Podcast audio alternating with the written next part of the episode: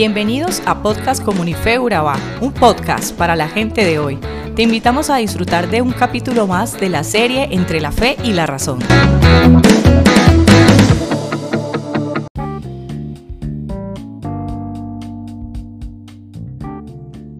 Hola, bienvenidos a un nuevo episodio de nuestra serie Entre la Fe y la Razón. Somos Cristian y Laura y esperamos que este episodio logre despejar tus dudas al respecto.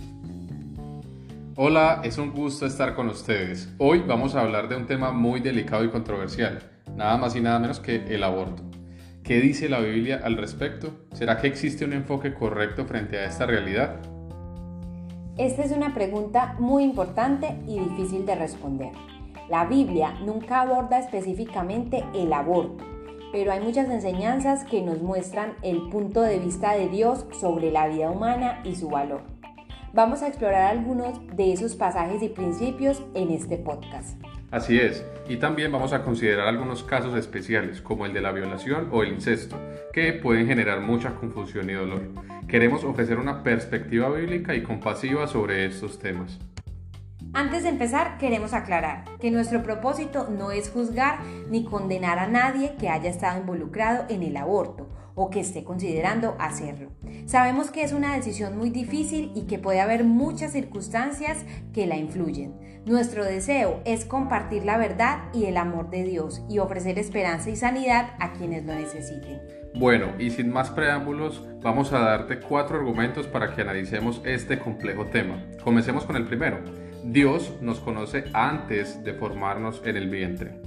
Este punto se basa en el versículo de Jeremías 1.5 donde Dios le dice al profeta, antes de formarte en el vientre te conocí, y antes de que nacieras te aparté y te puse por profeta a las naciones. ¿Qué nos enseña este versículo sobre la vida humana? Nos enseña que Dios tiene un conocimiento personal e íntimo de cada persona desde antes de su concepción. Él sabe que nuestro nombre, nuestra personalidad, nuestros dones y nuestro llamado, y por eso Él nos ama y nos elige para cumplir un propósito en su plan. Y esto no se aplica solo a Jeremías, sino a todos los seres humanos. David también expresa esta verdad en el Salmo 139, donde dice, Tú creaste mis entrañas, me formaste en el vientre de mi madre. Te alabo porque soy una creación admirable. Tus obras son maravillosas y esto lo sé muy bien. Mis huesos no te fueron desconocidos cuando en lo más recóndido era yo formado cuando en lo más profundo de la tierra era yo entretejido. Tus ojos vieron mi cuerpo en gestación. Todo estaba ya escrito en tu libro. Todos mis días estaban diseñando, aunque no existiera uno solo de ellos. Y qué hermoso es saber que Dios nos conoce y nos forma desde el vientre materno. Él es el autor y dador de la vida y tiene un cuidado especial por cada uno de sus hijos. Esto nos muestra que la vida humana es sagrada y valiosa desde la concepción y que debemos respetarla y protegerla como un regalo de Dios. Exacto. Y esto nos lleva al segundo punto. Para Dios tiene el mismo castigo el causar la muerte de un bebé en el vientre que un asesinato. Este punto se basa en el pasaje de Éxodo 21 del 22 al 25 donde Dios da una ley para el caso de que dos hombres se peleen y golpeen a una mujer embarazada, causando que ella aborte. Esta ley dice, si algunos hombres riñen entre sí y hieren a una mujer encinta y ésta aborta pero no muere, el culpable será multado conforme a lo que le imponga el marido de la mujer y lo que dictaminen los jueces pero si la mujer muere, entonces le darás vida por vida, ojo por ojo, diente por diente, mano por mano, pie por pie, quemadura por quemadura, herida por herida y golpe por golpe. Entonces, ¿qué nos enseña este pasaje sobre la vida humana? Nos enseña que Dios considera a un bebé en el vientre como un ser humano con igualdad de derechos y dignidad que un adulto. Si alguien causa la muerte de un bebé en el vientre, debe pagar con su propia vida. Si alguien causa daño a un bebé en el vientre, debe pagar con el mismo daño. Aclaramos que esta ley era aplicable en su momento. Ahora no vivimos por la ley y eso te lo podemos explicar en otro episodio. Sin embargo, sí logramos entender claramente que Dios ve el aborto como un asesinato. Así es, y esto concuerda con el mandamiento de Dios de no matar, que se encuentra en Éxodo 20:13. Dios valora la vida humana desde la concepción hasta la muerte natural y nos prohíbe quitarla injustamente. El aborto es una violación de este mandamiento. Y una ofensa contra Dios. Exacto, y esto nos lleva al tercer punto. El aborto no es una cuestión del derecho de la mujer a elegir, sino una cuestión de vida o muerte de un ser humano que fue hecho a imagen de Dios. El siguiente punto se basa en los versículos de Génesis 1 del 26 al 27, donde Dios nos dice que creó al ser humano a su imagen y semejanza. Estos versículos dicen, y dijo Dios, hagamos al hombre a nuestra imagen, conforme a nuestra semejanza, y señoree en los peces del mar, en las aves del cielo, en las bestias, en toda la tierra, y en todo animal que se arrastra sobre la tierra. Y creó Dios al hombre a su imagen, a imagen de Dios lo creó, varón y hembra los creó. Y también el que derrame sangre de hombre, por el hombre su sangre será derramada, porque a imagen de Dios es hecho el hombre. Entonces, ¿qué nos enseñan estos versículos sobre la vida humana? nos enseñan que el ser humano tiene un valor especial y único porque refleja la imagen y el carácter de Dios. Ningún otro ser creado tiene este privilegio y esta responsabilidad. Por eso Dios protege la vida humana con severidad y nos ordena respetarla y cuidarla. El aborto es una negación de la imagen de Dios en el ser humano y una deshonra a su creador. Así es. Y esto implica que el aborto no es una cuestión del derecho de la mujer a elegir si tener o no un hijo porque el hijo ya está presente y vivo desde la concepción. El aborto es más bien una cuestión de vida o muerte de un ser humano hecho a imagen de Dios. Ningún derecho humano puede justificar el quitarle la vida a otro ser humano inocente e indefenso. Esto nos lleva al cuarto punto. ¿Qué pasa con los casos de violación o incesto?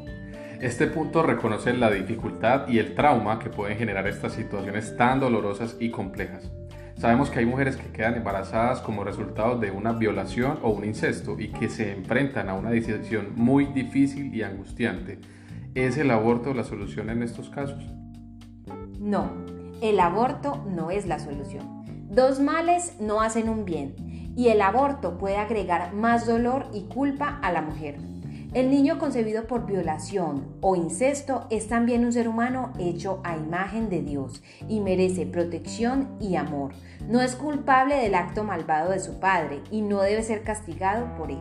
Así es, y también hay que tener en cuenta que el aborto no borra el dolor de la violación o el incesto, sino que antes puede agravarlo. El aborto es una experiencia traumática que puede tener consecuencias físicas, emocionales y espirituales para la mujer. Además, el aborto puede ser una forma de encubrir el crimen del violador o el abusador y permitir que siga haciéndolo sin castigo. Entonces, ¿qué alternativas hay al aborto en estos casos? Hay dos opciones principales. Criar al niño con el apoyo de otros o darle una adopción. Sabemos que estas opciones no son fáciles ni sencillas, pero son las más respetuosas con la vida humana y con la voluntad de Dios. Y es que hay muchas organizaciones e iglesias que están dispuestas a ayudar a las mujeres que se encuentran en esta situación, ofreciéndoles apoyo material, emocional y espiritual. Y también hay muchas familias, algunas que no pueden tener hijos propios, que están dispuestas a recibir y amar a un niño de cualquier origen o circunstancia.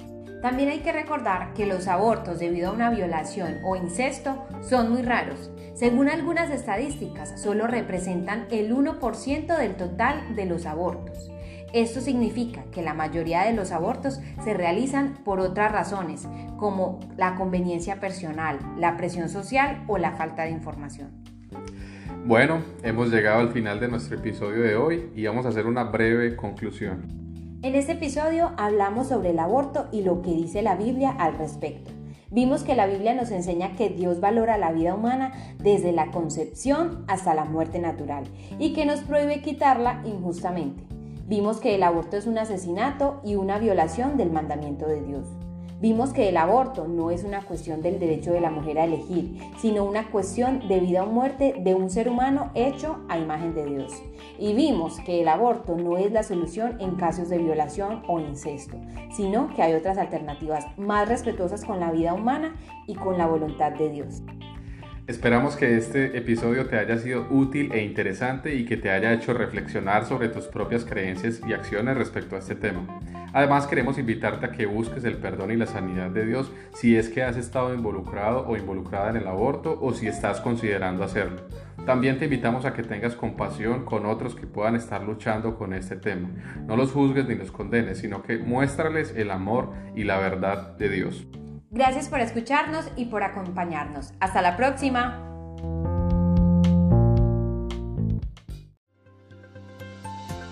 Somos Comunife Urabá, un lugar para la gente de hoy. Síguenos en redes sociales como Comunife Urabá y en la web www.comunifeurabá.com. Allí encontrarás todo un contenido digital reservado de parte de Dios para ti. Nuestras reuniones miércoles 7 y 30 pm, toda una experiencia de oración y domingos 9 y 30 am destacamos la importancia de Dios en nuestra vida al compartir en familia. Te esperamos.